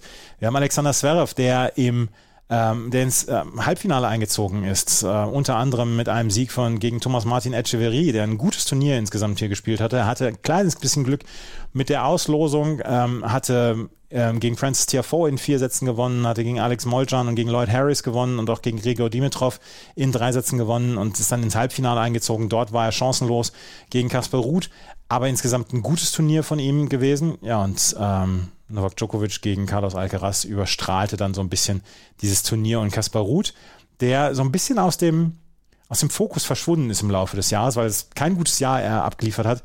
Da wusste man irgendwie vorher, naja, gegen Novak Djokovic, da wird er nicht unbedingt bestehen können. Ja, hat einen guten ersten Satz gespielt, und dann nicht wirklich Chancen gehabt. Und er hat einen schlechten Jahresstart hingelegt. Wir erinnern uns, er hatte ja diese Südamerika-Tour mit Nadal gemacht, die beide jetzt vielleicht im Nachhinein bereuen, wer weiß es schon. Nadal hast du ja schon angesprochen, würde dann auch den Rest der Saison nach den Australian Open nicht mehr spielen und Ruth hat eigentlich nur, nur in Rom und in, in Paris wirklich überzeugen können, davor und danach nicht so richtig und ja, muss man aber sagen, dafür war die Leistung dann in Paris sehr gut und ich glaube, der wird auch in den nächsten Jahren da, da gute Leistung bringen. Sein Spiel ist quasi wie gemacht für, für Roland Garros.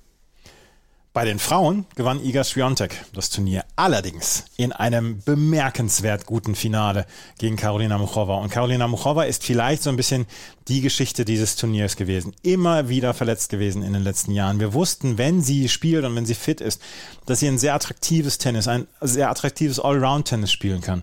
Und dann gewann sie in der ersten Runde gegen Maria Sakkari, die danach ähm, ja große Selbstzweifel plagten, weil sie äh, bei den Grand Slams einfach nicht performt hat. Und Karolina Muchova kam dann durch dieses Turnier weiter mit Siegen über Nadia Podoroska, Irina Camelia Bigu, ähm, Avanesian war noch im Achtelfinale mit dabei und im Viertelfinale besiegte Karolina Muchova Anastasia Pavlyuchenkova, die ihrerseits so ein kleines Comeback hingelegt hatte und im Fina Halbfinale gewann Muchova gegen Sabalenka mit 7 zu 5 im dritten Satz. Auch das schon ein spektakuläres Match und das wurde dann noch durch ein spektakuläreres Match im Finale ähm, abgelöst. Iga Swiatek gewinnt in einem sehr, sehr würdigen Damenfinale damals gegen Karolina Muchova in drei Sätzen.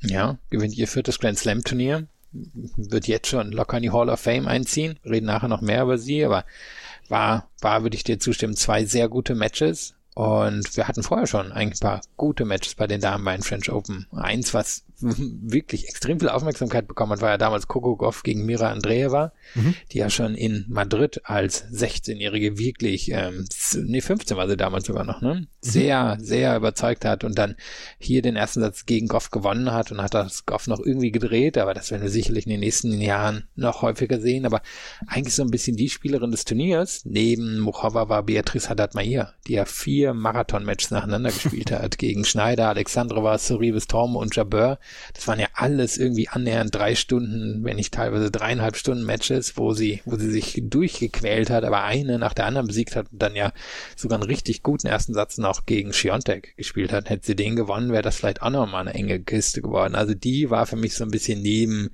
neben Muchova die Spielerin des Turniers. Haddad Mahir hat in diesem Jahr fünf der zehn längsten Matches auf der Frauentour gewonnen. Ja, darf einen, glaube ich, jetzt nicht mehr überraschen. Nicht mehr, aber es ging, es ging immer auch bei uns hier die Urban Legend, dass Sarah, Sarah Tormo die Spielerin ist für die ganzen Marathon-Matches. Aber so ein bisschen ist sie abgelöst worden. Ja, also mal gucken, wie lange Haddad Mayer das durchhält. Ne? Ja, also, äh, das ist schon ein sehr, sehr aufreibender Spielstil, den Haddad Mayer hat und äh, gerade das Viertelfinale dann auch gegen Ons Jabeur war ein herausragendes Match, 3-6, 7-6, 6-1.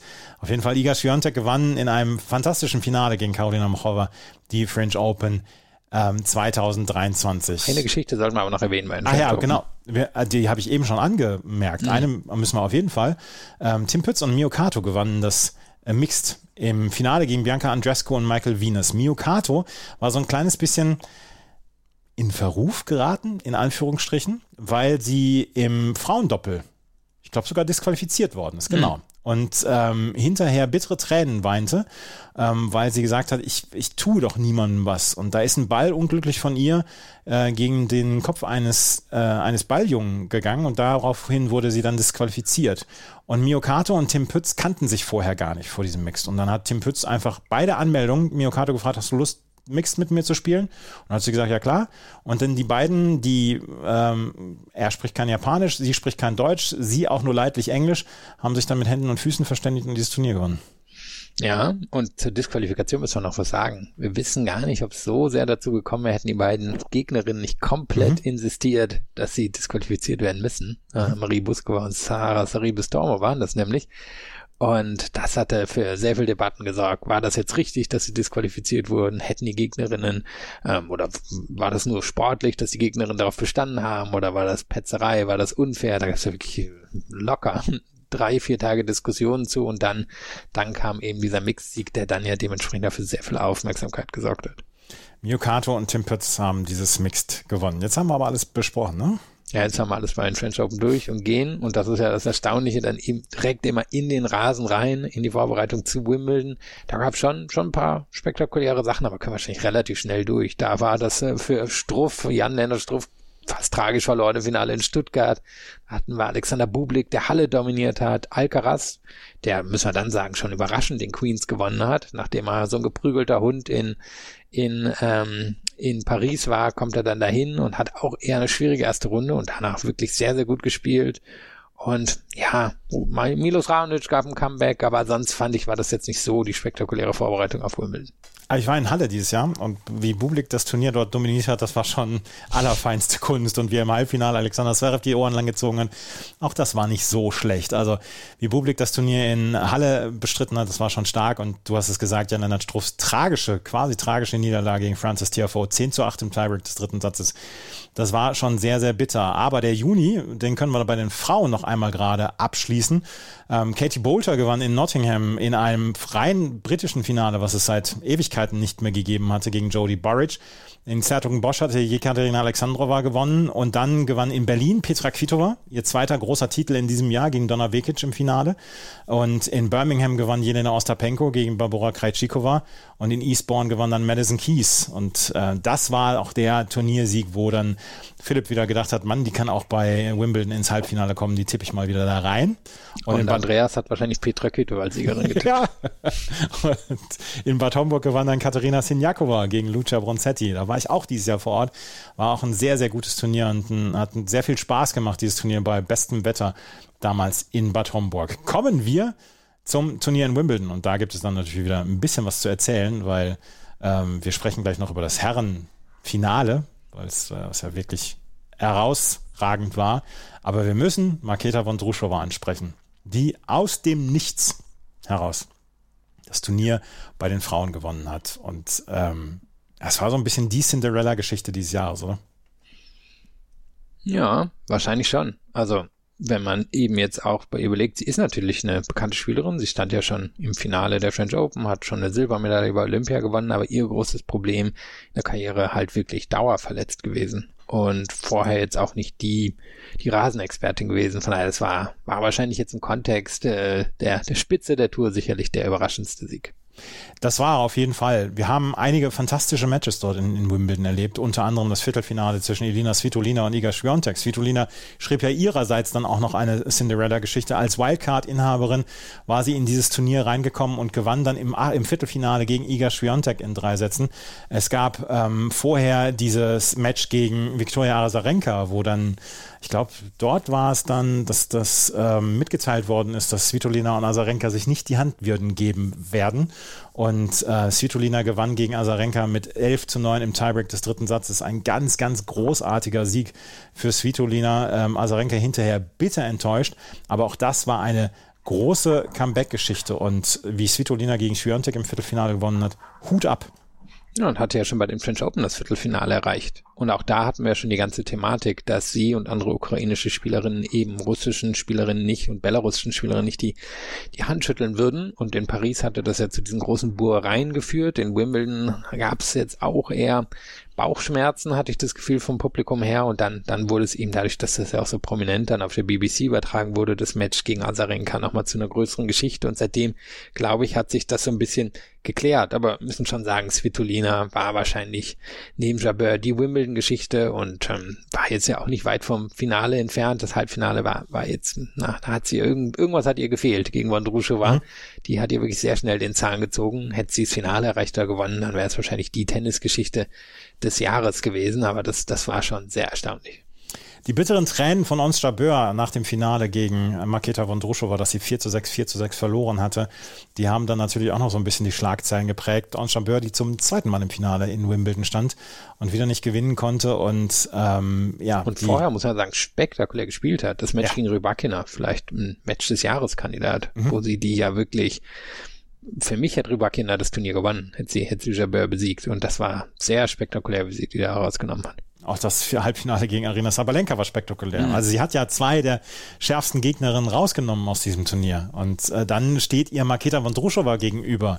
Und man muss sagen, dass Ons Jabeur zu dem Zeitpunkt Favoritin war. Und sie konnte es, sie war leicht verletzt dann auch, sie konnte ihre Leistung nicht abrufen und hinterher, wie gesagt, weinte sie bittere Tränen. Vondrushova gewann mit 6 zu 4 und 6 zu 4 und hat dann am Ende dieses Turnier gewonnen und ihren Grand Slam gewonnen und große Geschichte. Und der Freund hat einen Hundesitter dann noch bekommen. Stimmt. Und wir müssen ja auch sagen, ich glaube, auch dieser Sieg kam durch, durch das Viertelfinale zustande. Da hatte sie ja diese Geschichte gegen Jessica Pegula, wo sie Mhm. 4-1 im dritten Satz hinten lag und dann wurde das Dach ja geschlossen und Mhm. hat sie das Match ja von da an dominiert und das wäre so spannend gewesen, wenn sie es nicht geschafft hätte, hätte Jessica Pegula endlich den Viertelfinalflug überstanden und vielleicht ja auch gewinnen können. Also da, da ist schon einiges ähm, Erstaunliches gewesen. Andere erstaunliche Sache, weißt du noch, gegen wen Carolina Muchova damals nach ihrem French Open Finale dann direkt verloren hat? Äh, weiß ich nicht mehr. Gegen Jule Niemeyer. Ach, die dann in der nächsten Runde gegen Dalma Galfi verloren hat. ja, genau, genau, genau. genau weißt du noch, gegen wen Coco Goff verloren hat in Wimbledon? ach Mensch, Gegen Sophia Kennen. ja, Das war damals auch noch eine erstaunliche erste Runde, Geschichte. genau. Sophia Cannon hatte sich durch die Quali gekämpft und hat dann in der ersten Runde gegen äh, Coco Goff gewonnen. Ja, auch Und das. da müssen wir ein- noch eins erwähnen, weil sie ja doch, glaube ich, schon ein Liebling von dir ist. Das, was komplett erstaunlich war, was Hige angestellt hat in Wimbledon und bei dem French Open. Nämlich, dass sie den Doppeltitel mit zwei unterschiedlichen Spielerinnen quasi auf ihrer Comeback-Tour Ja. gewonnen hat, hier mit Barbora Krejcikova. Das, das Barbora fand ich schon, Barbara Strizova. Das dritte Mal. Ja. Ähm, das war ja schon eine der, der Geschichten überhaupt. Ja, es ist eine Feelgood-Geschichte. Ähm, Suwaje, die zu einem, zu einem Turnier kommt mit einem Schläger und äh, die keine Werbeverträge hat, die von Paul McNamee ähm, gecoacht wird, die das Leben sehr, sehr leicht nimmt insgesamt, die dann ja sich auch auf ihre Art zum Beispiel zum Verschwinden von Pang Shuai ähm, geäußert hat, als sie auf Instagram einfach nur die gemeinsam errungene Trophäe mit Pang Shuai ein bisschen geputzt hat. Das war wenige Tage nachdem äh, dieser Fall mit Pang Shuai aufgekommen war. Ähm, also die man nicht unterschätzen sollte äh, als, als Person und die dann einfach im Doppel eine absolute Koryphäe ist mit ihrem Spiel. Auch im Doppel, im Einzel ja in Wimbledon schon große Siege hatte. Dieses eine Match gegen Simone Halep kommt in Erinnerung. Aber die, ja, die ein großes Turnier hier dann gespielt hat im Doppel und die gesagt hat, äh, wenn ich irgendwo reinkomme in Turniere, dann, dann spiele ich die natürlich auch. Mir ist es egal, ob ich dann auch Quali spielen muss oder so. Ich möchte einfach Tennis spielen und die so eine ganz eigene Art hat. Und das finde ich einfach bemerkenswert und deswegen mag ich das sehr, wenn ich Suwaje sehe. Ja, darum wollte ich es ja auch erwähnt haben. Vielen Dank. Das Herreneinzel war allerdings auch eine sehr, sehr coole Angelegenheit. Erstmal, wie Hubert Hurkacz zwischendurch den Eindruck erweckt hat, gegen Novak Djokovic gewinnen zu können. Dieses Achtelfinale war auf Messers Schneide. 7-6, 7-6, 5-7, 6-4 gewinnt Novak Djokovic gegen Hubert Hurkacz. Und es lag an diesen Tiebreaks, die wir vorhin schon erwähnt haben. Ist doch Ist so, noch da? Ja. Ah ja, sorry. Ich höre immer, wenn ich mein, mein Headset aufhab, was draußen alles los ist und irgendwer räumt gerade die Mülltonnen weg. Da habe ich nicht ganz verstanden. Ja, Hubert Hurkacz, die eine beeindruckende Geschichte und dann fand ich aber auch beeindruckend Matteo Berrettini, Mhm. der ja, wir erinnern uns, sehr verletzungsgeplagte Saison hatte und dann in Stuttgart sich eine wirklich sehr, sehr klare Niederlage von äh, Sonego eingehandelt hat und dann nach Wimbledon kam und auf einmal wieder wie einer der Co-Favoriten in Wimbledon er unter anderem ähm, gegen Alexander Zverev gewonnen hat. Also zwei Spieler, die, die wahrscheinlich in Zukunft immer noch realistisch um einen Wimbledon-Titel mitspielen können. Und ein Spieler wie Christopher Eubanks, der hier seinen Durchbruch gefeiert hat, wie er in fünf Sätzen ähm, gegen Stefanos Tsitsipas gewonnen hatte im Achtelfinale. Vorher hatte Chris O'Connell besiegt, auch Cameron Norrie ähm, hatte er besiegt und wie er dann aber im Achtelfinale gegen Stefanos Tsitsipas gewonnen hat, im Viertelfinale nur ganz knapp gegen Daniel Medvedev in fünf Sätzen unterlegen war. Das war schon stark und das war, er hat, er hat eine sehr erfrischende Art, Christopher Eubanks und ähm, das ist eine Geschichte, die auch nicht unerwähnt bleiben darf. Nicht unerwähnt bleiben darf allerdings auch, naja, das Finale. Ja, und der Weg ins Finale. Hast du nochmal geguckt, wen Alcaraz alles besiegt hat? Ja, Rune, Berrettini, Medvedev. Rune, Medvedev, Djokovic. Ist wahrscheinlich der Turniersieg des Jahres. Ja, das, das Also- ist er auf jeden Fall. Und eins bleibt einfach einem im Gedächtnis, wie Novak Djokovic nach diesem Finale gesagt hat, ich habe nicht damit gerechnet, dass Carlos Alcaraz bei 5-4 auserwählt. Ja, und so gut schon ist. Also eben, nochmal, wir haben, einen Kontext ja hier vor zehn Minuten gehabt. Er, er war nervlich und körperlich nicht gut genug, um das in Paris zu gewinnen.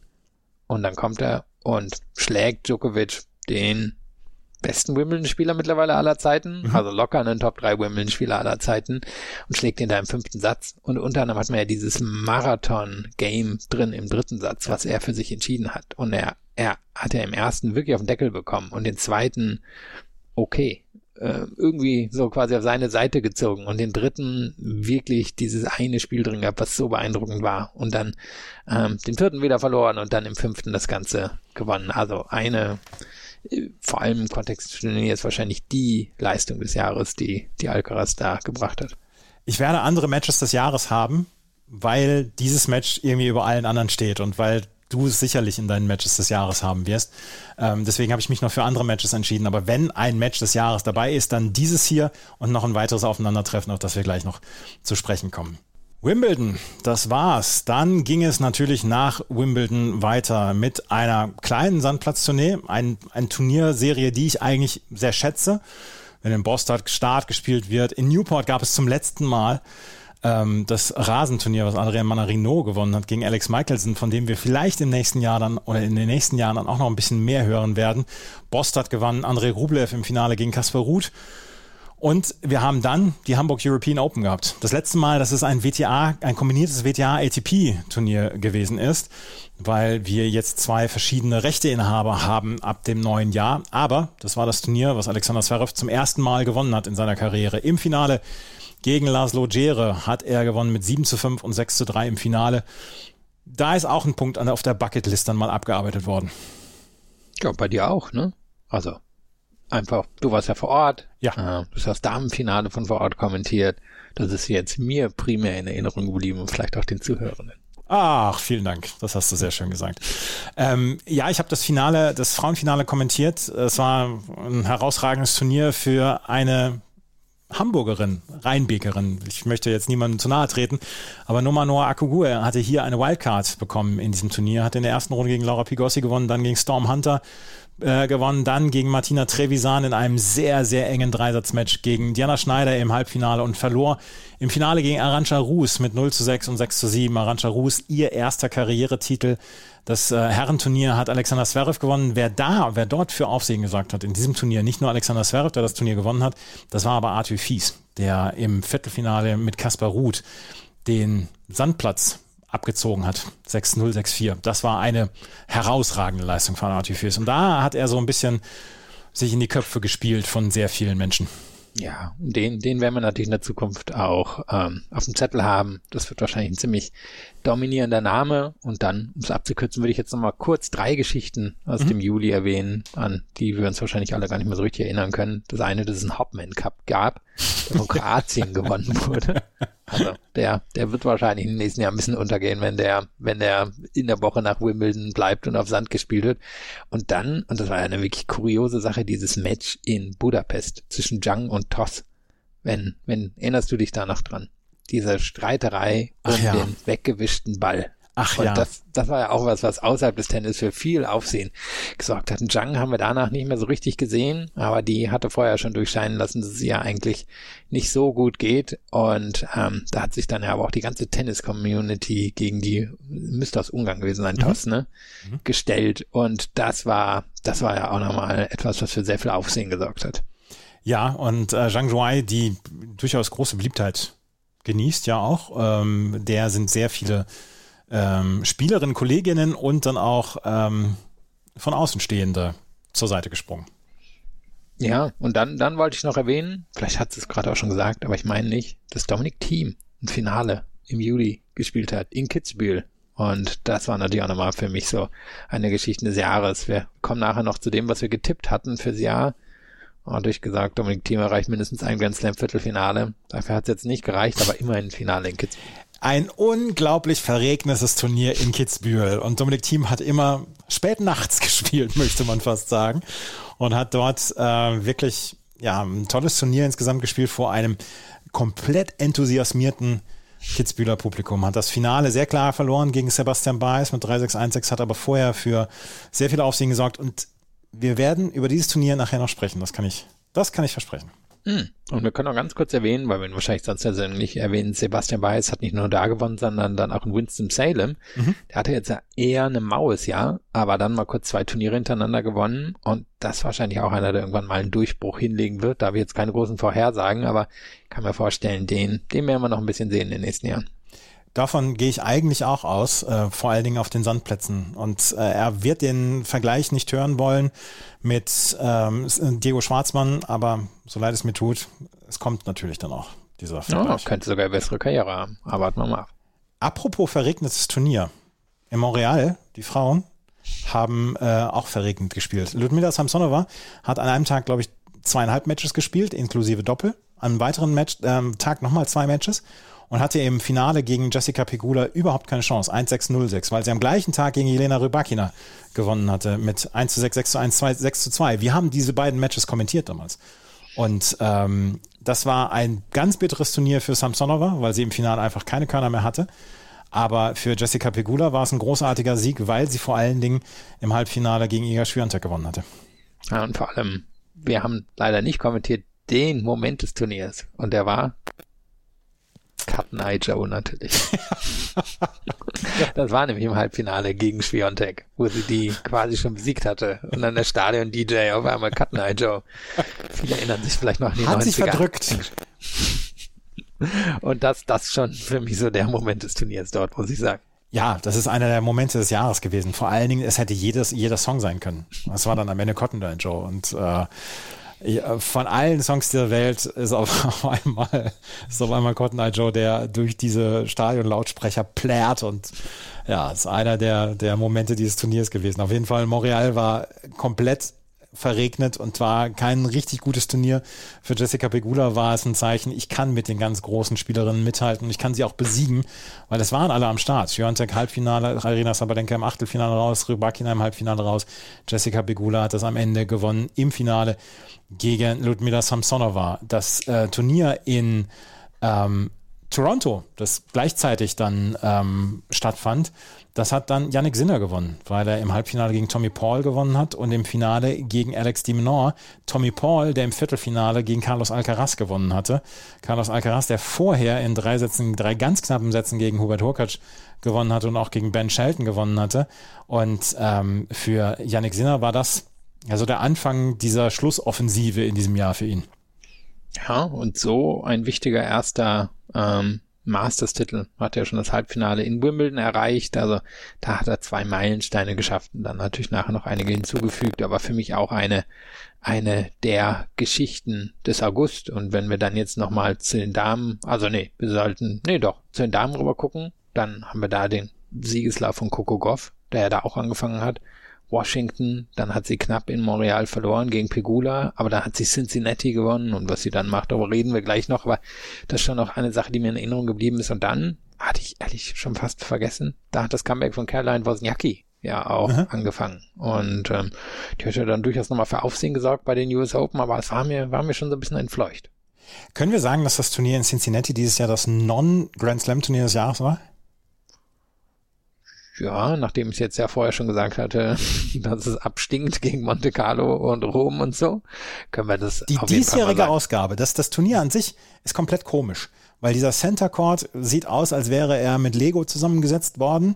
Es ist nicht immer unbedingt ähm, bei allen die ganz große Motivation, weil es ist quasi in der Vorvorwoche von, von den US Open dabei. Aber dieses Jahr, dieser Siegeslauf von Coco Gauff, wie sie zum ersten Mal in ihrer Karriere gegen Iga Swiatek gewinnt, wie sie dann, dann auch noch das Finale gegen Karolina Muchova gewinnt, wie Coco Gauff vorher schon durch dieses Turnier gecruised war, wie sie dann wirklich Ansprüche erhoben hat. Ich will hier zu den Besten der Welt gehören. Hört mir auf mit meiner Vorhand. Die ist nicht gut genug, aber ich habe den Rest des Spiels, der mit allen mithalten kann. Und wie wichtig dieser Sieg für Coco Gauff gegen Iga Swiatek hier in Cincinnati war, ich glaube, das können wir gar nicht so richtig beziffern. Und dann haben wir eine Geschichte, die noch größer war in Cincinnati. Tja, das, äh, und es wird immer gesagt, ihr vergesst immer die Frauen und so weiter. Aber wenn wir so ein Finale erleben, wie dieses Finale zwischen Carlos Alcaraz und Novak Djokovic, was vier Stunden gedauert hat, was bis tief in die Nacht ging, wo ich um halb elf oder elf gedacht habe, ach, gehst jetzt ins Bett, dann doch noch bis zwei Uhr durchgehalten habe. Ja, das hat alles andere in den Schatten gestellt. Ja, da hatten wir, glaube ich, noch überlegt, ob wir nicht doch noch irgendwie aufnehmen können Abends oder aufnehmen, so. genau. Hm? Weil ich am nächsten Tag Schule hatte. Und dann, ähm, nö, war ich schon lange am Schlafen, als es entschieden wurde. Ja, ein absolut atemberaubendes Finale. Dieses Finale zwischen Carlos Alcaraz und Novak Djokovic. 7-5, 6-7, 6-7 aus der Sicht von Alcaraz und Djokovic, der nach dem ersten Satz schon so unglaublich sauer war und der dann auch ein bisschen wieder die Zuschauerinnen und Zuschauer gegen sich hatte, der sich dann aber wieder äh, ja, befreit hat aus dieser, aus dieser misslichen Situation und der dann dieses äh, Finale gewinnt. Prinzipiell stellt dieses Match fast alles in den Schatten, was wir dieses Jahr gesehen haben. Ja, von der Qualität her denke ich, ist das beste Match des Jahres Mhm. gewesen. Vor allem, wenn man jetzt überlegt, wer in dem Match drin gewesen ist. Und das war spannend, das war spektakulär. Also, ich glaube, es ist das Match des Jahres, ohne dass wir da uns jetzt zu weit aus dem Fenster lehnen, oder? Ja, nee, da müssen wir jetzt auch wirklich nicht, also da, da können wir jetzt so ein bisschen noch uns, uns genieren und so. Das war das Match des Jahres. Novak Djokovic gewinnt gegen Carlos Alcaraz in vier Stunden 5-7, 7-6, 7-6 und gewinnt diese Western in Southern Open. Und ähm, ja, es war der Vorgeschmack auf das, was wir dann ja noch erleben würden bei den US Open. Du hast es gesagt, Winston Salem hat Sebastian Baez gewonnen, das letzte Turnier vor dem ähm, vor den US Open. Tennis in the Land in Cleveland hat Sarah Sorribes-Tormo gewonnen. Natürlich mal wieder in etwas mehr als drei Stunden gegen äh, Jekaterina Alexandrova. Es war nicht unbedingt das hübscheste Match, wenn ich zurückschaue, aber es muss es ja nicht unbedingt sein. Kommen wir zu den US Open 2023 und äh, lass uns erstmal über die Frauen sprechen. Erstmal der, der Satz vorher, es war zum ersten Mal, dass bei Sport Deutschland TV ein Grand Slam übertragen worden ist. Ich durfte dazu mitkommentieren, was eine große Freude war und was ein großer Spaß war. Und ähm, wir haben dann zwei, ich glaube, gute Turniere erlebt. Es war nicht unbedingt das überragendste US Open, weil das haben wir vor zwei Jahren erlebt, als Emma Raducanu gewonnen hat, unter anderem. Ähm, aber insgesamt war es ein sehr gutes Turnier am Ende. Und das Turnier gewonnen hat, wie so häufig in diesem Jahr, Novak Djokovic. Und ich möchte dann sagen, dieses Turnier stand für mich so ein bisschen sinnbildlich für ihn. Ich zeige den Jungen mal, dass sie mich noch haben für die nächsten Jahre dann auch noch und dass ich ihnen nach, nach wie vor den, das, das Wasser abgrabe. Ja, er hatte diesen 0, diesen 0-2-Satzrückstand gegen Laszlo Gere, wo er ähm, dann aber in den Sätzen drei bis fünf überhaupt nichts hat anbrennen lassen. Dann gegen Borna Goyo. Aber dann im Viertelfinale gewinnt er gegen Taylor Fritz 6-1, 6-4, 6-4 auch das Spiel ist so ein bisschen hochgejazzt worden, wo man gedacht hat, hm, vielleicht kann Taylor Fritz hier was ausrichten. Überhaupt keine Chance. Dann gewinnt er gegen Ben Shelton 6-3, 6-2, 7-6. Macht dann die Geste von Ben Shelton nach, wie der so den Telefonhörer auflegt. Und das war so dieses, hör mal auf hier, hä? Ich bin immer noch hier der Platzhirsch. Und dann im Finale gewinnt er klar in drei Sätzen gegen Daniel Medvedev, der vorher ein überragendes Match gegen Carlos Alcaraz gespielt hatte das war, das war ein absoluter Statement Grand Slam von Novak Djokovic. Ja, und äh, der Moment natürlich der mit Ben Shelton, ne? Das ist wie so, wenn so ein End-30er vor der Vorstadtdisco einen 20-Jährigen aufmischt und dann auch noch gewinnt. Das war ganz gibt, locker. Es gibt diesen Film mit Paul Newman und Tom Cruise, Farbe des Geldes. Da spielt der alte ähm, Billardprofi gegen den jungen, aufstrebenden Billardprofi. Und daran hat es mich ein kleines bisschen erinnert. Der Opa erzählt wieder vom Krieg.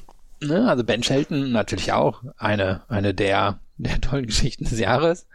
Aber da, und wahrscheinlich werden nicht so viele traurig gewesen sein, dass er, dass er da das reingerieben bekommen hat von, von Djokovic. Und ja, ich meine, das Turnier hat es dann ja alles zementiert. Nachdem er eben Wimbledon verloren hatte, damit ja auch die Chance auf den Grand Slam weg war, ähm, hat er damit den Status als bester Spieler aller Zeiten, das kann man gleich mittlerweile sagen, ähm, hat er, hat er mit dem, mit dem Turniersieg unterstrichen. Absolut. Das war überragendes, überragender Turniersieg von ihm und äh, wie er im Finale dann auch noch ähm, gegen Daniel Medvedev gewonnen hat. Ganz stark. Äh, kleine Nebennotiz noch, Alexander Zverev gegen Yannick Sinner. Vielleicht das Match des Turniers hat Alexander Zverev in fünf Sätzen gewonnen. Beide am Ende ihrer Kräfte gewesen bei fast unmenschlichen Temperaturen und Luftfeuchtigkeit. Zverev hatte dann im Viertelfinale ähm, keine Möglichkeit mehr zuzusetzen, hat glatt klar gegen Carlos Alcaraz verloren, gegen den er wahrscheinlich sowieso verloren hätte, aber nach dem, nach dem kräftezehrenden Match gegen Yannick Sinner hatte er diese Chancen nicht mehr. Und ähm, wir haben insgesamt, glaube ich, ein sehr, sehr lustiges Herrenturnier insgesamt erlebt. Medvedev gegen Rublev war ein bisschen unterwältigend. Wir haben dieses tolle Match zwischen Francis Tiafoe und Ben Shelton gehabt was so ein bisschen die, die Hütte zum Rocken gebracht hat dort im ähm, Arthur Ashe Stadium. Also es war ein gutes Turnier und es war, wie gesagt, die, die Untermauerung von Novak Djokovic als dem GOAT. Ohne mich wieder in diese Diskussion einmischen zu wollen. Ja, lassen wir es so stehen, gehen zu den Damen, oder? Ja, und äh, die Damen haben ein ganz großes Turnier gehabt von Coco Golf. Und wir haben immer über die Turniere von Serena Williams gesprochen, die ja dann auch so ein bisschen die Spielerin war der Nuller- und Zehner-Jahre und die auch das amerikanische Tennis immer dann auch hochgehalten hat, auch wenn es immer viele Weltklasse-Spielerinnen aus den USA gab. Und Coco Golf, ich möchte nicht davon sprechen, dass sie ihre Nachfolgerin wird, aber Coco Golf, wie sie sich hier, wie sie von Anfang an als das Postergirl dieser US Open gekennzeichnet worden ist und wie sie diesem Druck standgehalten hat und wie sie diesem Druck dann auch im Match gegen Arina Sabalenka standgehalten hat, wie sie in der ersten Runde gegen Laura Siegemund diesem Druck standgehalten hat. Das war die ganz große Kunst. War's und ist wahrscheinlich neben der Niederlage von Schiontek gegen Ostapenko, die ja damit auch ihr ihre Nummer eins oder das Ende für sie als Nummer eins erstmal besiegelt hat für ein paar Wochen, die, die Geschichte der, der US Open gewesen. Und da war ja auch noch was dabei, ich weiß nicht, ob du dich noch erinnerst, das Halbfinale gegen Muchova, das ja so lange unterbrochen wurde mhm. wegen der Klimaproteste. Und dass sie da dann auch nervlich der Situation widerstanden hat und es dann geschafft hat. Also war, war ein großes Kunststück von ihr und sie, sie ist jetzt nicht die Spielerin des Jahres, aber das war unter Umständen die Geschichte des Jahres, die sie, die sie über diese Wochen in den USA geliefert hat. Ich finde, das war insgesamt die Einzelleistung des Jahres für, für mich. Wie Coco Golf diese äh, US Open bestritten hat, wie sie sie äh, nicht überstanden hat, sondern wie sie triumphiert hat in diesen zwei Wochen. Das ist für mich die ganz große Geschichte. Und wenn das die Einzelleistung war, dann war unter Umständen die Einzelenttäuschung des Jahres das Match von Kies gegen Savalenka. Huh? Sie, sie dominierte gegen Savalenka, schlägt schon zum Match Ich wollte es nicht sie ansprechen. Verlassen, sie verlassen die Nerven und sie verliert die Sätze 2 und 3 mit 6-7, 6-7. Und es war wahrscheinlich ihre große historische Chance, doch noch einen Grand Slam-Titel zu gewinnen und schon wieder wirklich wie, wie so eine Sprinterin, die fünf Meter vor der Ziellinie hinfällt und dann 20 Zentimeter vor der Linie liegen bleibt. Sie hätte im Finale gegen Gauff wahrscheinlich auch nicht gewonnen. Hm, sie hätte aber, glaube ich, eine Chance gehabt. Ja, Chance hatte auch Arina Sabalenka. Also, also Madison Keys, die damals gegen Sloane Stevens nicht gut gespielt hat im Finale, als Sloane Stevens dieses Turnier gewonnen hatte, hatte hier die ganz große Chance, hatte den ersten Satz gegen Arina Sabalenka komplett beherrscht. Und dann, ja, Sabalenka die größeren Nerven bewiesen. Ja. Ja. Das, das bleibt nichts anderes zu sagen. Auch das Achtelfinale zwischen Coco Gauff und Caroline Wozniacki war gut. Wozniacki hatte vorher in drei Sätzen gegen Jennifer Brady gewonnen, die Gott sei Dank ihr Comeback dann mal gegeben hatte. Hatte gegen Petra Kvitova gewonnen und dann äh, im Achtelfinale gegen Coco Gauff verloren. Das war, das Frauenturnier war dieses Jahr wirklich, wirklich sehr, sehr, sehr spaßig bei den US Open. Das muss man einfach so sagen. Es war der letzte große Höhepunkt, den die WTA-Tour in diesem Jahr hatte. Kann ich, sage ich da zu viel? Sage ich da, übertreibe ich da? Nö, aber ich glaube, wir können die Aussage nehmen, um in ungefähr drei Minuten durch den Rest des Jahres zu gehen, oder? Weil an den erinnern sich, glaube ich, alle.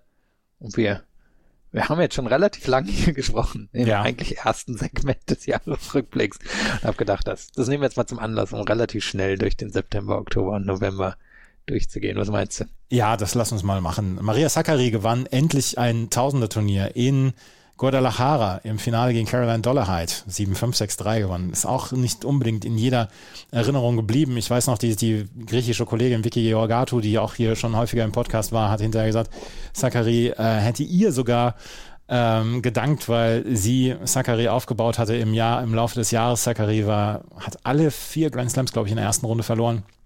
Ein ganz wichtiger Titel für sie. Im Oktober dann äh, Iga Swiatek gewinnt die China Open gegen Ludmila Samsonova im Finale. Dann in Zhengzhou gewinnt das 500er Turnier Jin, äh, Jin Wen Zhang im Finale gegen Barbara Krejcikova. Größter Titel dann auch noch vor heimischer Kulisse. Leila Fernandes gewinnt in Hongkong. Elise Mertens gewinnt in Monastir ein WTA 250er Turnier. Dann haben wir die, Beat die Elite Trophy, die Beatrice Haddad Mahia sehr, sehr souverän gewonnen hat im Finale gegen Jin Wen Zhang. Und dann die WTA-Finals, die leider eine ganz, ganz große Enttäuschung waren. Iga Swiatek gewinnt das Turnier am Ende gegen Jessica Pegula mit 6 zu 0, 6 zu 1. Aber wie dieses Turnier aufgebaut war und wie dieses Turnier am Ende über die Bühne gegangen ist, das war vielleicht der große Tiefpunkt der WTA in diesem Jahr. ja, für Details spult zurück mhm. oder guckt in eurem in eurer Podcast-App nach. Haben wir natürlich länger drüber gesprochen.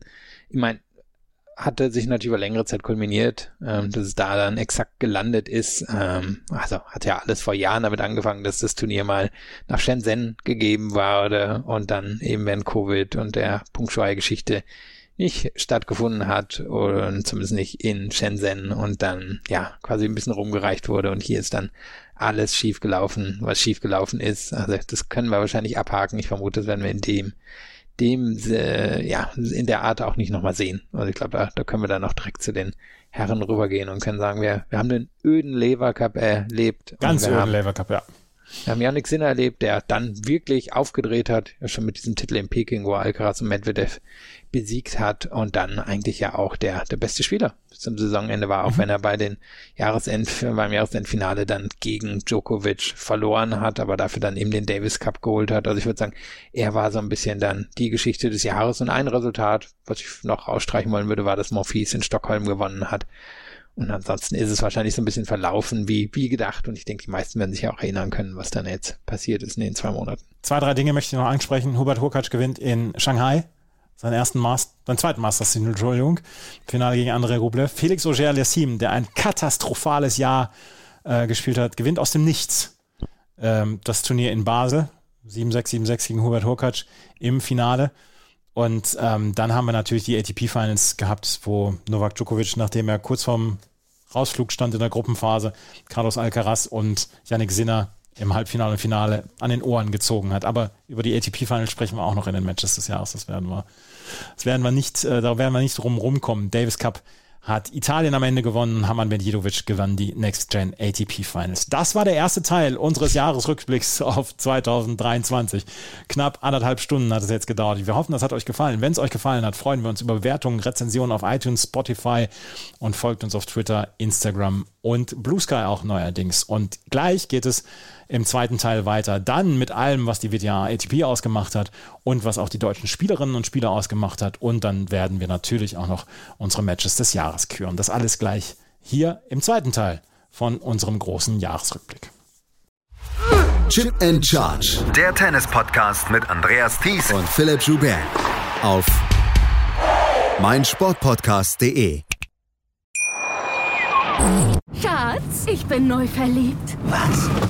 Drüben. Das ist er. Aber das ist ein Auto. Ja, eben. Mit ihm habe ich alles richtig gemacht. Wunschauto einfach kaufen, verkaufen oder leasen. Bei Autoscout24. Alles richtig gemacht. Wie baut man eine harmonische Beziehung zu seinem Hund auf? Puh, gar nicht so leicht. Und deshalb frage ich nach, wie es anderen Hundeeltern gelingt, beziehungsweise wie die daran arbeiten.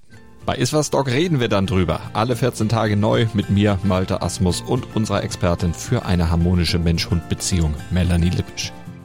Ist was, Dog? Mit Malte Asmus. Überall, wo es Podcasts gibt.